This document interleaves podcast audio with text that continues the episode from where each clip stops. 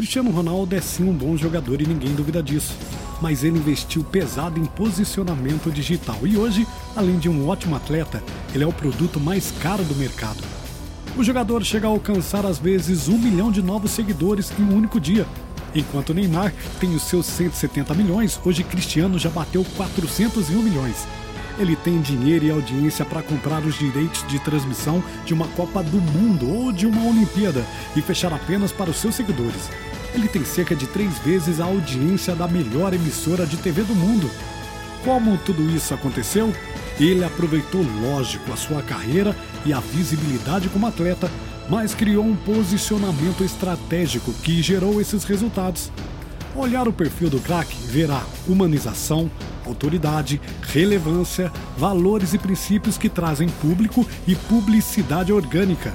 Ele defende um time, uma camisa e dentro do campo tem rivais. Mas nas redes, o craque sabe driblar muito bem isso e com a sua equipe é quase unânime.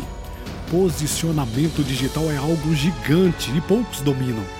Cristiano hoje chega a tirar duas vezes mais dinheiro com a sua imagem que dentro das quatro linhas, mesmo sendo um dos jogadores mais bem pagos do mundo.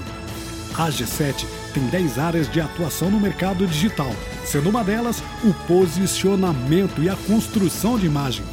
Quer saber mais? Visite-nos no Instagram, Agência 7PA.